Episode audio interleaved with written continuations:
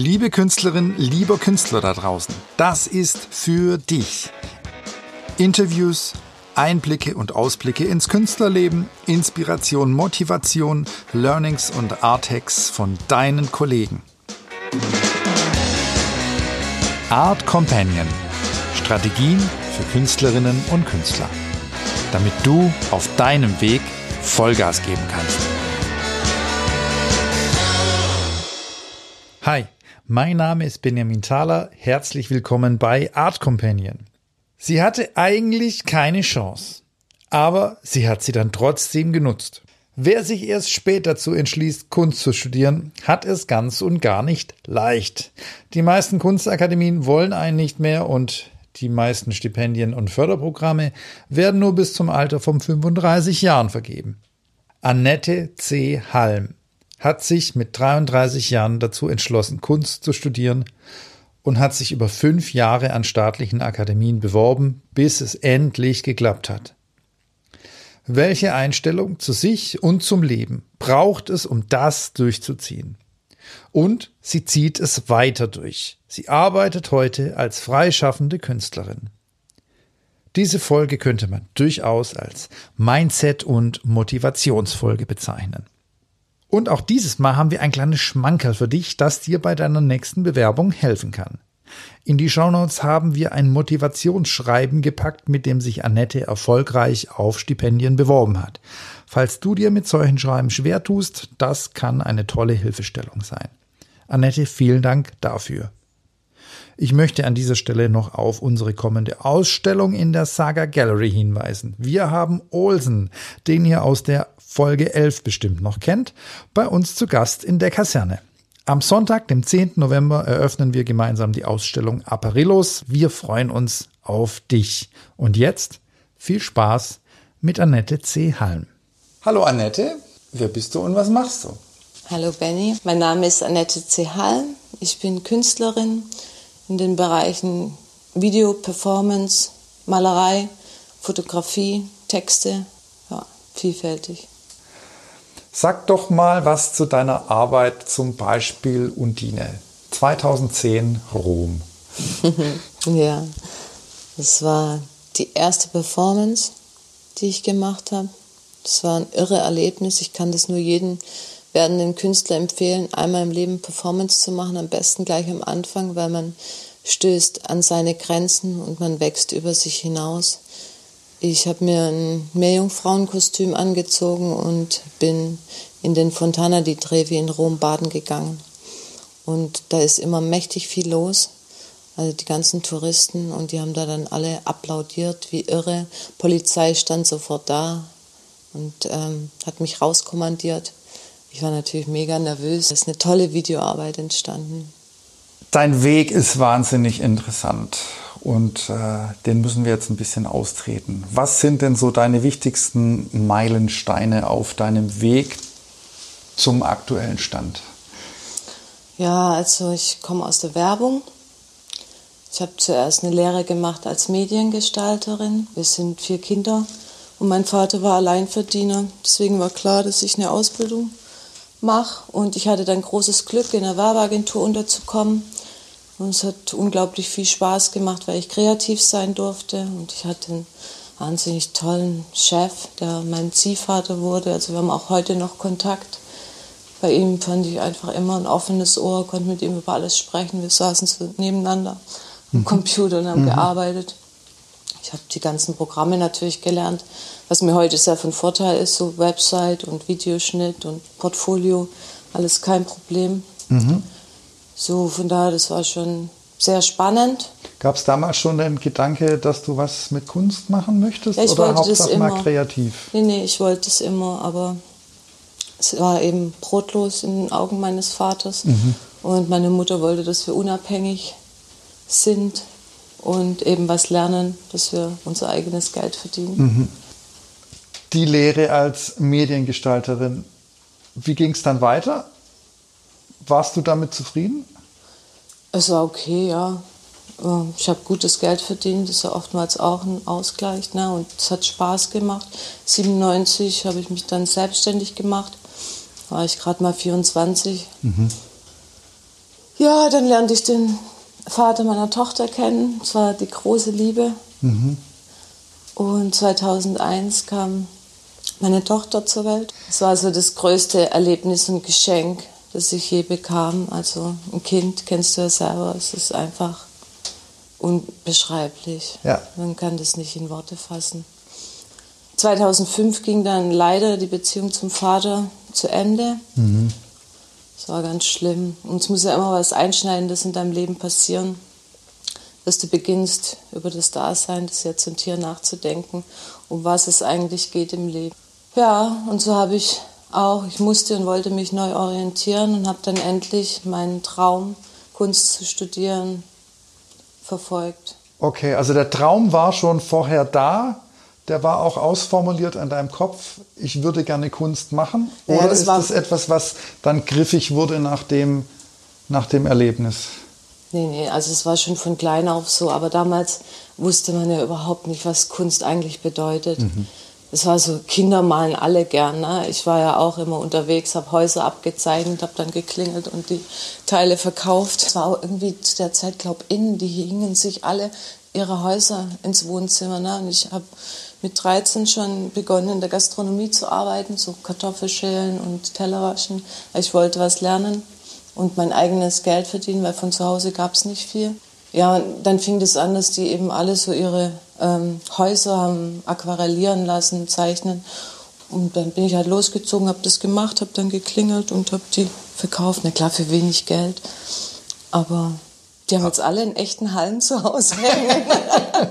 Sehr geschäftstüchtig. Super. Ja. Aber da wünscht man sich natürlich mit Malen Geld zu verdienen. Du warst im Museum, hast Van Gogh gesehen und denkst, wow, wie geil, du darfst den ganzen Tag malen, damit verdienst du deinen Lebensunterhalt. Und natürlich war das immer ein Traum von mir, aber die Realität sieht ganz anders aus. Also, aber wo ich da diesen tiefen Einschnitt hatte, da war das schon so, dass ich dachte, ja, das war eigentlich was, was ich immer machen wollte. Und bis ich dann mit dem Studium begann, habe ich dann gemerkt, es geht ja um was ganz anderes. Und plötzlich hat das Ganze unglaublich Sinn gemacht, weil ich war damals immerhin schon 33, hatte viel erlebt. Mhm. Und dann hatte ich auch immer die Möglichkeit, weißt, so aus Erfahrung, aus dem eigenen Leben irgendwas rauszugreifen und das in einem Kunstwerk auf verschiedene Ebenen zu bringen und gut zu reflektieren. Also das Studium war schon am Anfang auch eine Selbstfindung. Okay. Aber deine Vorstellung von Kunst höre ich da jetzt raus, hatte mit Malen zu tun, oder? Ja, ganz zu Beginn. Ja, gehen wir mal weiter auf deinem Weg. Äh, du warst 33 und hast dann mit Kunst angefangen. Wie hast du mit Kunst dann angefangen? Ja, zuerst habe ich das gemacht wie alle. Ich habe mich beworben an verschiedenen Akademien Stuttgart, München, Düsseldorf. Woher wusstest du, wie eine Mappe auszusehen hat? Das wusste ich gar nicht. Ich habe das einfach alles reingepackt, was ich all die Jahre immer gemacht habe. Ich habe ja immer gemacht, weißt du, durch meinen Beruf habe ich ja auch Airbrush, Retusche noch damals so dieses richtig Handwerkliche gelernt. Also ja. am Foto die Retusche und dann fing ich natürlich gleich an, mit Airbrush zu malen. Okay, erste Mappe wurde abgelehnt. Wie ging es weiter? Dann habe ich eben die FKN gefunden in Nürtingen, die Freie Kunstakademie Nürtingen, eine Privatschule, staatlich anerkannt. Und dann habe ich dort eben begonnen zu studieren und habe mich parallel an der staatlichen weiter beworben. Hast du da nebenher noch gearbeitet? Damals? Nee. Ja. Hast du von deinem Ersparten gelebt? Genau. Wie ging es weiter? Du hast dich nebenher beworben. Ja, parallel dazu immer wieder, immer wieder abgelehnt. Wie oft? Insgesamt fünfmal. Fünfmal? Ich glaube, man kann sich doch noch dreimal bewerben. Oder? Nee, das haben sie aufgehoben vor ein paar Jahren. Ja, ich war dann an der FKN und habe äh, mit Malerei begonnen, merkte dann aber schnell, dass es ja immer um die Aussage geht. Ja. Und da war ich einfach in Video viel schneller, weil ich natürlich ähm, Programme lernen kein Problem hatte. Und dann bin ich zu Ulrich Wegenast und habe bei ihm studiert, Video. Mhm. Und es war auch nett, alles so familiär. Wir haben jede Woche uns getroffen, Arbeiten präsentiert. Und eines Tages kam Uli dann und sagte, weil er wusste ja, dass ich an die Akademie will und mich ständig bewerbe und abgelehnt werde. sagte, heute Abend musst du ins Performance Hotel. Da kommt Christian Jankowski, könnt ihr eure Arbeiten zeigen. Und ich habe dann so gefragt, ja, wer kommt mit? Von den, keine Ahnung, wie viel waren wir da, vielleicht acht Studenten, vielleicht auch elf, weiß nicht mehr genau. Hm, keiner. ja, dann bin ich eben alleine hingefahren, bin schnell nach Hause, ein paar Videos gebrannt, also immer Ausschnitte, weil ich wusste ja, viel Zeit wird man da nicht haben. Da werden ja wahrscheinlich ganz viele Leute kommen, ihre Arbeiten zeigen wollen. Und dann bin ich da ganz alleine hingefahren. Es hat mich viel Mut gekostet. Vor allem zum ersten Mal meine Arbeit alleine zu präsentieren. Ne? Davor war das ja immer so, man kannte alle und plötzlich vor so einem Star zu stehen. Also ich wusste damals noch nicht, wie berühmt Christian ist, aber ich wusste, es ist auf jeden Fall ein Künstler, der allein von seiner Arbeit mhm. lebt. Und dann war ich dort und ich dachte, es ist bestimmt rammelvoll, man kommt da gar nicht rein, aber es war da tote Hose, war gar nicht viel los. und ich hatte genügend Zeit und er hat sich alle Zeit genommen. Ich durfte alles zeigen, war natürlich mega nervös und habe auch ein bisschen gestottert.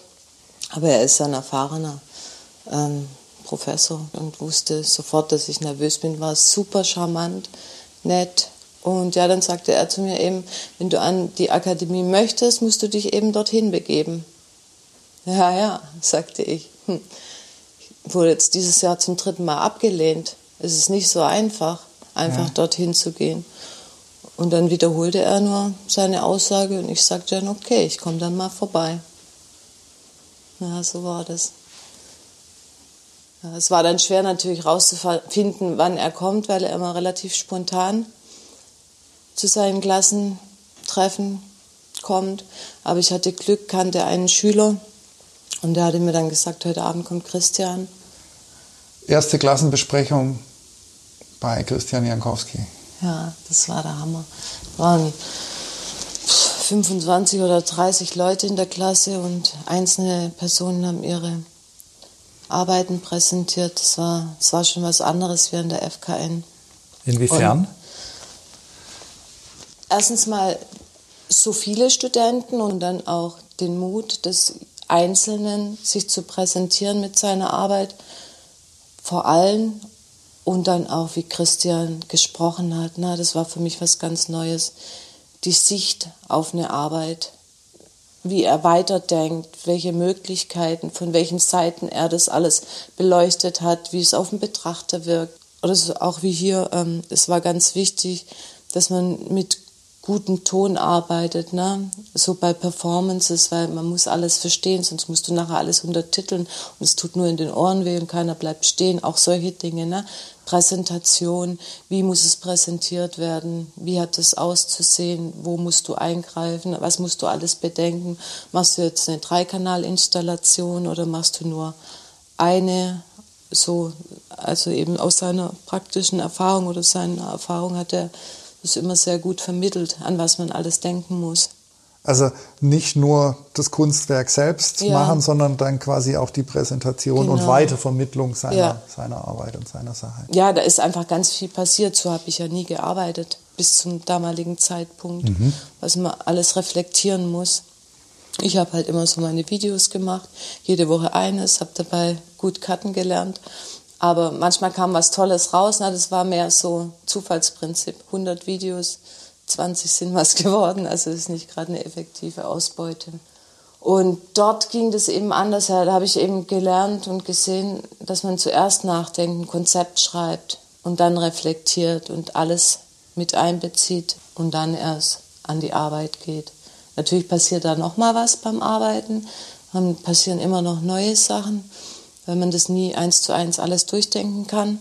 Aber es ist natürlich ein viel schnellerer Weg. Mhm. So. Mhm. Effektiver. Ja, zielgerichteter. Genau. Also erste Klassenbesprechung und es ging darum, was man im nächsten Semester macht. Also Christian nimmt ja immer seine Klasse mit. Was heißt, er nimmt die Klasse mit? Zu sich nach Hause oder? Äh? Nee, zu sein. Ähm, also er hatte immer Einzelausstellungen überall auf der Welt und dann nimmt er die Klasse mit, wenn die möchten. Und dann kannst du auch also die Möglichkeit, also zu sehen, wie er arbeitet, wie er mit dem Kurator spricht, mit dem Museumsdirektor. Also er nimmt einen immer mit hinter die Bühne. Also das, was an der AK eigentlich fehlt, was nie gelehrt wird, wie ein Künstler arbeitet. Wir sind ja alle so Einzelunternehmen Einzelunternehmer. Und das habe ich bei ihm gelernt, wie der Ablauf ist. Also nicht nur Kunst produzieren, sondern auch. Ja, auch das Ganze drumherum. Der Kunstbetrieb. Genau, ja. der ganze Kunstbetrieb. Und die, die Leute haben das mitgemacht, die Museumsdirektoren, die Kuratoren, die Galeristen. Fanden die das gut? Und Christian hat uns einfach mitgenommen und hat gesagt, ach, und das ist meine Klasse. Die hatten gar keine Wahl. genau. Nee, aber die waren auch alle nett. Also Ja. die haben nie, auch auf der Manifesta damals, er hat ja in Zürich die Manifesta gemacht. Und da hat er uns dann auch mitgenommen. Wie sah das denn konkret aus? Wart ihr dann mit ihm im Hotel oder in der Jugendherberge und dann hieß es. Nee, wir haben dann immer versucht, irgendwo zu schlafen. Man kennt ja immer irgendwelche Studenten, Leute, und dann nimmst du halt deinen Schlafsack mit, Isomatte. Mhm. Kannst überall schlafen. Ähm, ja, und egal wo er dann hin ist, er hat er dann immer mit den einzelnen Leuten besprechen müssen. Also kam Presse, auch bei der Presse sind wir dann einfach mitgeschlappt. Tolle hatte- Einblicke. Ja, das war schon großartig. Und dann ging es nach Rom. Genau, und dann hieß es, es geht nach Rom. Ähm, ich wollte natürlich auch nach Rom.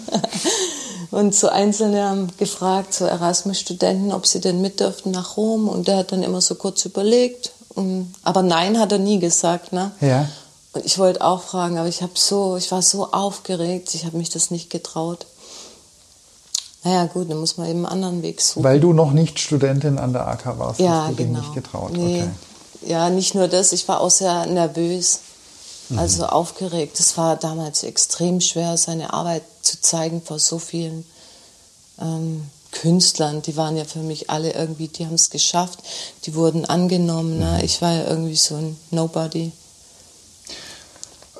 Tr- Trotzdem, wo hast du den Mut hergenommen, dich da reinzuwagen in die Höhle des Ja, wenn Löwen? man was will, muss man was dafür tun.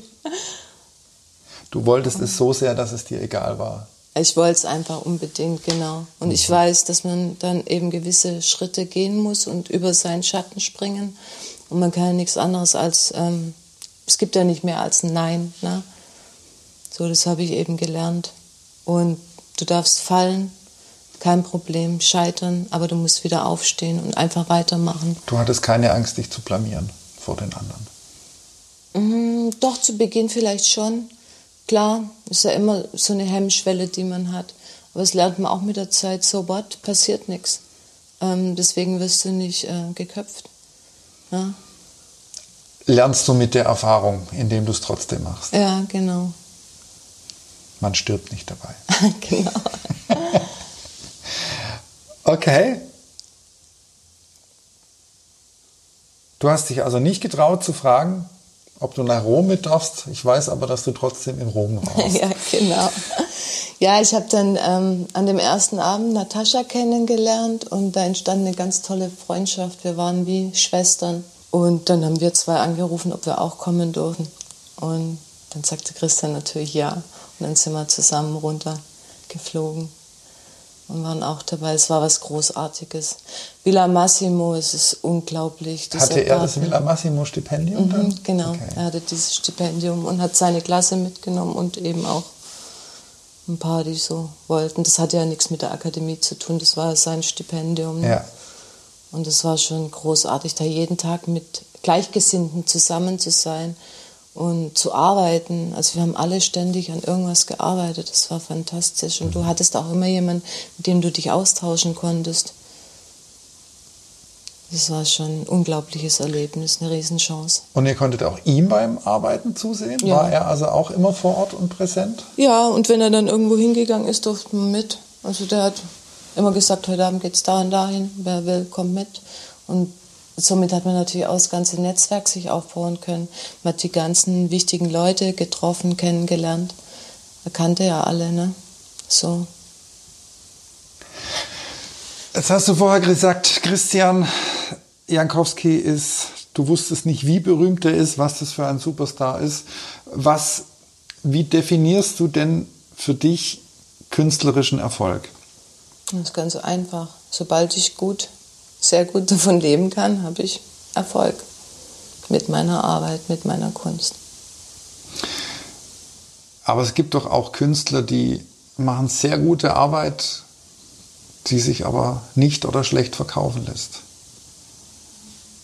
Ja, aber was soll ich dazu jetzt sagen? Ist nicht dein Modell. nee. Okay. Nee. Muss man eben vielleicht auch, ähm, also wenn man das unbedingt will, muss man Wege finden. Mhm. Man merkt es ja relativ schnell, was geht. Mhm. Malerei hängen sich die Leute immer auf. Dann Fotografie, mhm. das hängen sich auch noch auf. Aber ist nicht bei allen anerkannt als Kunst. Also für viele gilt ja immer noch so, Malerei ist das Medium, mhm. das ist Kunst. Video gibt es natürlich ganz wenige. Es gibt ja auch kaum Sammler. Also es gibt ein paar, aber ja. die sammeln natürlich dann die berühmten Künstler. Ne? Bist du so als kleines Licht, keine Chance. Jetzt hingegen Performance, wenn du kein Museum bekommst, keine Ausstellung, nichts, hast du immer die Chance, mit Performance Aufmerksamkeit zu erregen. Ne? Du kannst immer im Gespräch bleiben, bekommst vielleicht einen Zeitungsartikel und es hört nicht auf, auch wenn du gerade keine Ausstellung hast, aber du kannst damit quasi immer im Gespräch bleiben. So, das merkt man ja. Also mit den Jahren findet man das für sich raus. Du bleibst im Gespräch. Also die Performancearbeit, die du einmal gemacht hast, von der profitierst du lange, indem du sie immer wieder ins Gespräch bringst. Oder wie kann nee, ich mir neue, das neue Performances, neue Sachen. Neue Sachen. Genau, also dieses Jahr lief jetzt extrem viel. Anfang des Jahres hatte ich gar nichts. Ähm, oder ja, eine Ausstellung hatte ich in Adelberg, eine Soloshow. Mhm. Die wusste ich im November, Dezember. Aber sonst hatte ich nichts. Und dann denkst du auch, wow, wie geht's weiter? Und so Künstlersozialkasse musst du ja auch immer angeben, was du hast. Dann kam noch Plan D dazu, eine zweite Ausstellung mit Simon Pfeffel. Das war auch noch okay, das musste dann reichen für die KSK, aber sonst war nichts. Und schlagartig ging es los. Weißt du, dann kam ein Sammler, der ging plötzlich mit seiner privaten Sammlung an die Öffentlichkeit und dann hatte ich zwei Ausstellungen, einmal im Museum und einmal in so einem Kunstverein in Oberstdorf, also ziemlich gute Adresse. Und ja, so nach und nach kamen noch andere Sachen. Jetzt bin ich nächste Woche in Hamburg, bin ich nominiert für einen Preis es könnte klappen, weiß man nicht. Ich bin jetzt unter den letzten 25 von 230 auf der Shortlist. Mhm. So passierte dann während des Jahres ganz arg viel. Und aber ich habe trotzdem vorgebeugt, weil ich ja wusste, es gibt nicht viel, bewerbe ich mich auch immer um, dass ich Gelder bekomme beim Land für Performances. Ja. Und dann bekommst du ein Budget und mit dem kannst du dann arbeiten. Klar bleibt für mich selber nicht viel übrig, aber ich bleibe im Gespräch und kann Projekte umsetzen. Und dann kannst du dir die Zeitung holen für einen Artikel.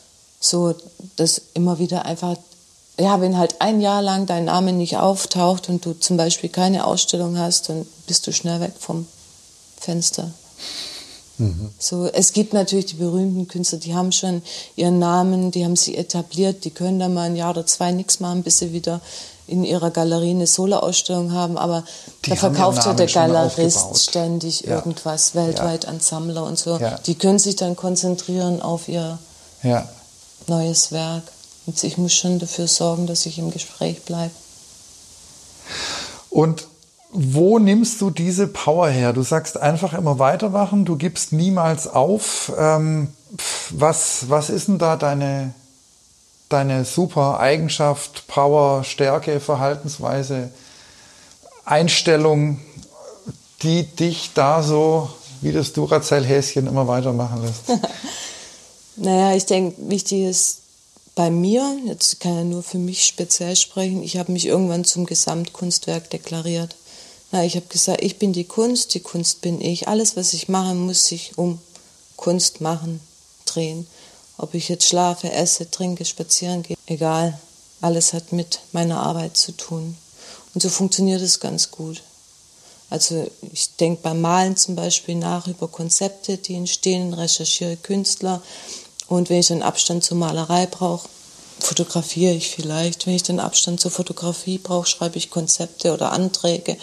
Wenn ich ähm, da irgendwann, kannst du nicht mehr denken, beim Schreiben brauchst du ja auch immer, musst du ein, zwei Tage es liegen lassen hm, gut, dann gehe ich spazieren, dass mir neue Ideen einfallen. Oder schaue auch mal einen Film, da kommen mir auch neue Ideen. Mhm. Ne?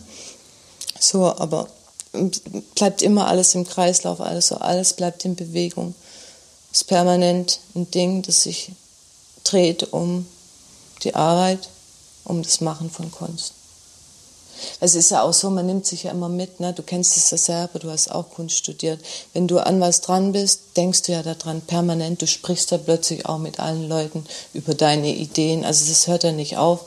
Ist ja nicht so, dass ich morgens um acht ähm, ins Atelier gehe und dann um fünf nach Hause und dann lege ich meine Füße auf den Tisch und trinke ein Glas Bier und mache einen Fernseher an. So, das läuft ja bei uns ganz anders. Wir sind ja ständig am Denken und haben uns immer dabei. Du machst also keinen Urlaub von der Kunst? Nee, auch wenn ich im Urlaub bin, da versuche ich vielleicht mal so ein paar Tage wirklich nur äh, Musik zu hören und am Strand zu liegen und zu genießen.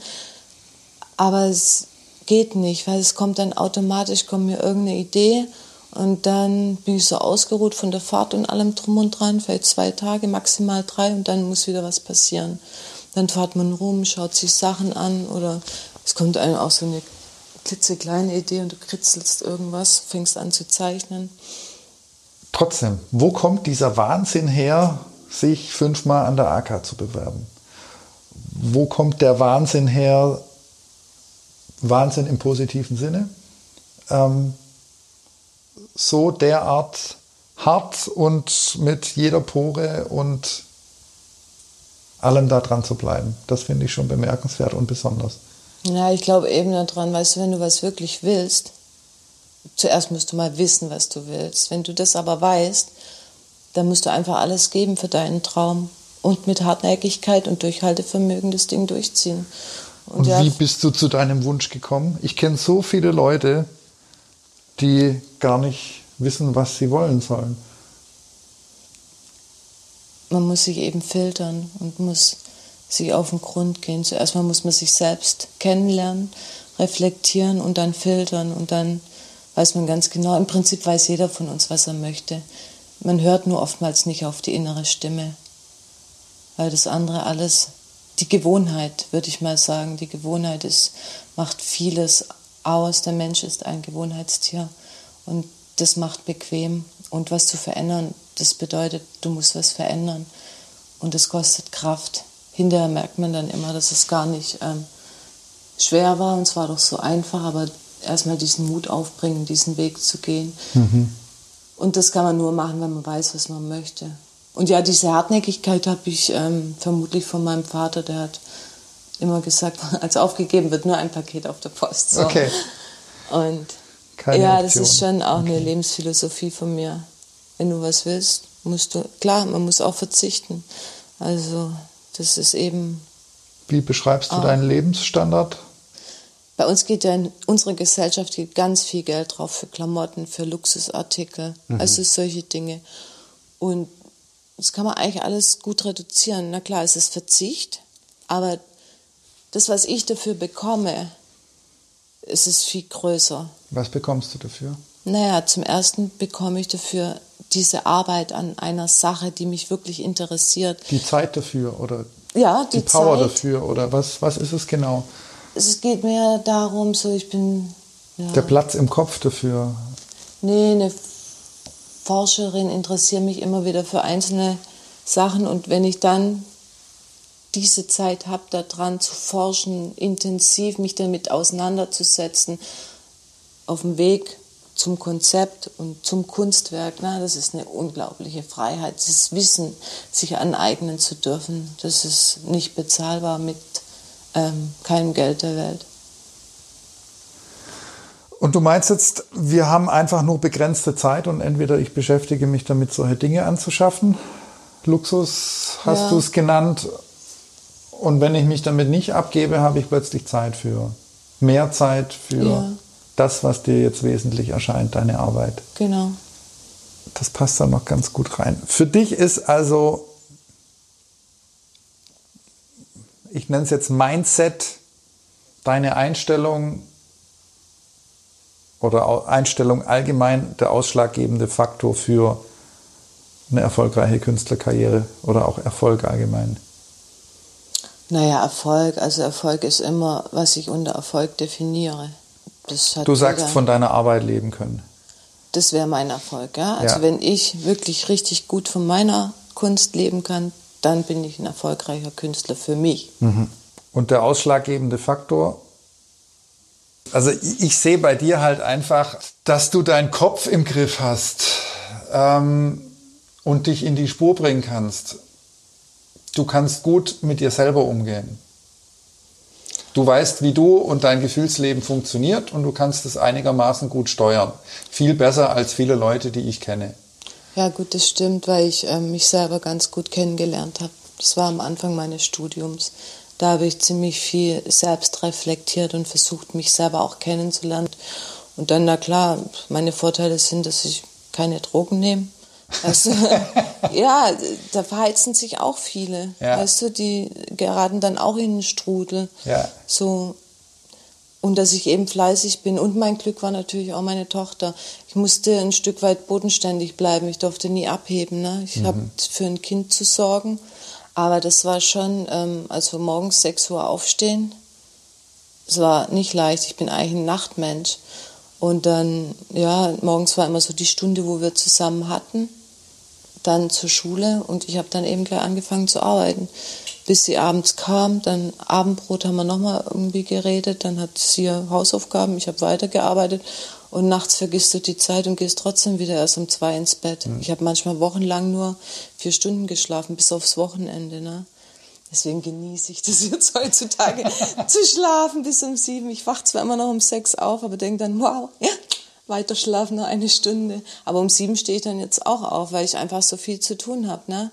Als Alleinunternehmer musst du ja alles machen. Also ich habe ja kein Geld für Assistenten, höchstens mal Freunde ja. oder meine Tochter, die mir gratis zuarbeiten. Aber ich muss ja alles machen. Du hast vorhin gesagt, du hast dich selbst untersucht, äh, selbst reflektiert. Wie hast du das gemacht? Habe viel gelesen. Was? Oh, da gibt es tolle Bücher. Puh. Klar, mit Freud hat auch mal alles angefangen. Den habe ich auch mal ein Stück weit durch, aber. Das können wir nachher in den Shownotes zusammenfassen, ja. so ein paar Buchtipps von dir, wie du dich mit dir auseinandergesetzt hast. Kritik tut weh, ist aber wichtig. Ja, tut verdammt weh am Anfang. Muss man eben lernen, ne? dass es nichts mit einem persönlich zu tun hat, sondern das ist die. Wie kriegst du das hin, von dir zu trennen? Es war ein Prozess. früher habe ich viel geweint, klar. Gibt es auch ein geweint? Kunstwerk. Ja, die ersten Klassenbesprechungen, das war schon heftig. Live vor den anderen geweint? Nee, natürlich nicht. Man geht dann kurz raus auf Toilette, aber es tut weh. Aber es gibt auch viele, die live weinen, weil es nicht mehr aushält, weil es rausplatzt. Ne? Muss man lernen, das ist ein harter Weg. Ich habe jetzt auch vor kurzem ein Kunstwerk gemacht, das sich darauf bezieht, auf die Lehrerfahrung, die man bekommt an der Akademie. Das ist ein Rieseneimer, auf dem steht für Tränen irgendwann lernt man das, dass es nichts mit einem persönlich zu tun hat, sondern einfach mit der vielschichtigen Sichtweise auf Dinge aus der Welt. Ne? So würde ich das sagen. Und was, was hast du dabei gelernt? Naja, ich habe eben gelernt, dass wenn man ein Kunstwerk macht, dass es auf verschiedenen Ebenen ähm, gesehen werden kann. Und dann lernt man eben, das auf vielschichtigere Ebenen zu bringen und schon im Vorfeld das Kunstwerk ganz anders äh, zu kreieren. Weil man will ja gute Kunst machen. Ja. Das kann auch schlechte Kunst machen, kann auch der schlechteste Künstler aller Welten werden. Das ist auch, auch möglich. Aber wenn man eben Geld verdienen möchte und guter Künstler werden und sich professionalisieren, muss man es eben reflektieren. Das heißt, du musst durch dieses Tal der Tränen gehen, damit du deine Kunst besser anlegen und planen kannst. Du weißt also vorher schon besser, was du machst. Ja, ich meine, es ist ja mit allen Dingen so. Es geht ja allen Menschen so. Oder? Es ist ja auch so ein Sprichwort, wo es heißt einfach, zuerst mal musst du gebrochen werden, um dann neu aufgebaut. Mhm. Hm. So, es geht ja mit vielen Dingen so, nicht nur bei uns in der Kunst. Kunststandort Reichenbach-Filz. Dank dir bald Kulturmetropole? Vielleicht? Süß, so nett. Naja, Kunst machen kannst du überall auf der Welt. Du bist Künstler, nimmst die überall mit. Ja, ja. ich würde gern am Meer leben. Ich habe mich auch letztes Jahr bestimmt auf zehn Stipendien beworben für Ausland. Ne? Lauter Absagen. Weißt du, ich, hab, ich schreibe 40 Bewerbungen und 38 kommen zurück. Aber zwei Dinge haben geklappt. Und das war faszinierend. Mein eigenes Land hat mich gefördert. Weißt du, das macht mich so stolz. Mhm. Und das in meinem Alter. Also ich habe eine Katalogförderung bekommen vom Land Baden-Württemberg. Und eben äh, dieses Projekt, wo ich jetzt dieses Jahr äh, umgesetzt habe, die Vergessenen. Hommage an einstige, starke Stuttgarter Frauen. Also das war richtig hammermäßig. So, irgendwas klappt immer. Aber es klappt nur, wenn du eben viel raushaust. Mhm. Weißt du, du kannst, wenn du eine Idee hast, ein Konzept, was du unbedingt machen möchtest, du kannst es ja auch auf verschiedene Ausschreibungen ein bisschen zuschneiden. Ja. So, du musst ja nicht jetzt für jedes ein neues Konzept schreiben. Das macht Sinn. Spart Arbeit. Mhm. Jetzt sind wir eigentlich an deiner Frage vorbei. Du hast es gefragt, ähm, Reichenbach, warum nicht Berlin oder so?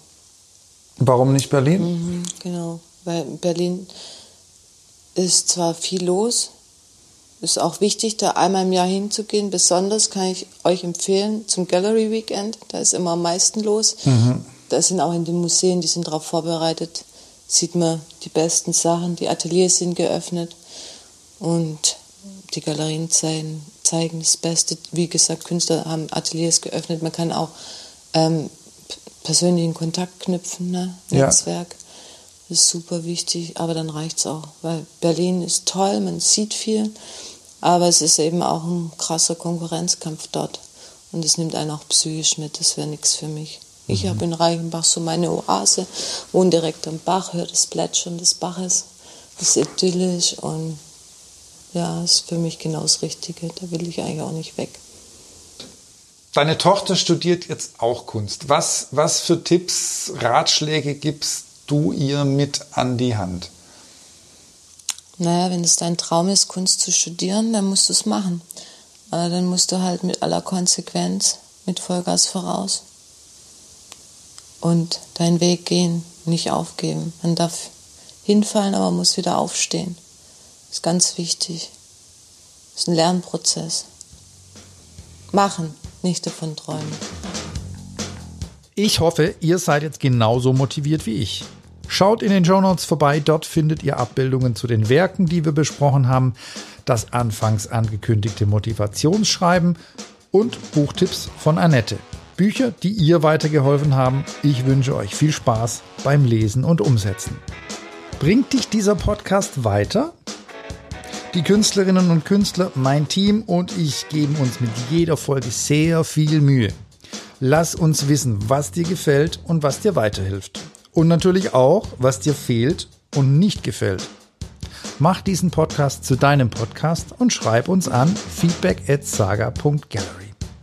Du willst von mir informiert werden, sobald es die nächste Folge gibt? Dann trag dich auf www.saga.gallery in den Newsletter ein. Du willst Infos und Updates zu älteren Podcast-Folgen, zu den Art Companion Künstlern und zu Veranstaltungen, dann abonniere uns auf Facebook und folge uns auf Insta. Ich freue mich auf dich. Bis zum nächsten Mal. Dein Benny von Saga.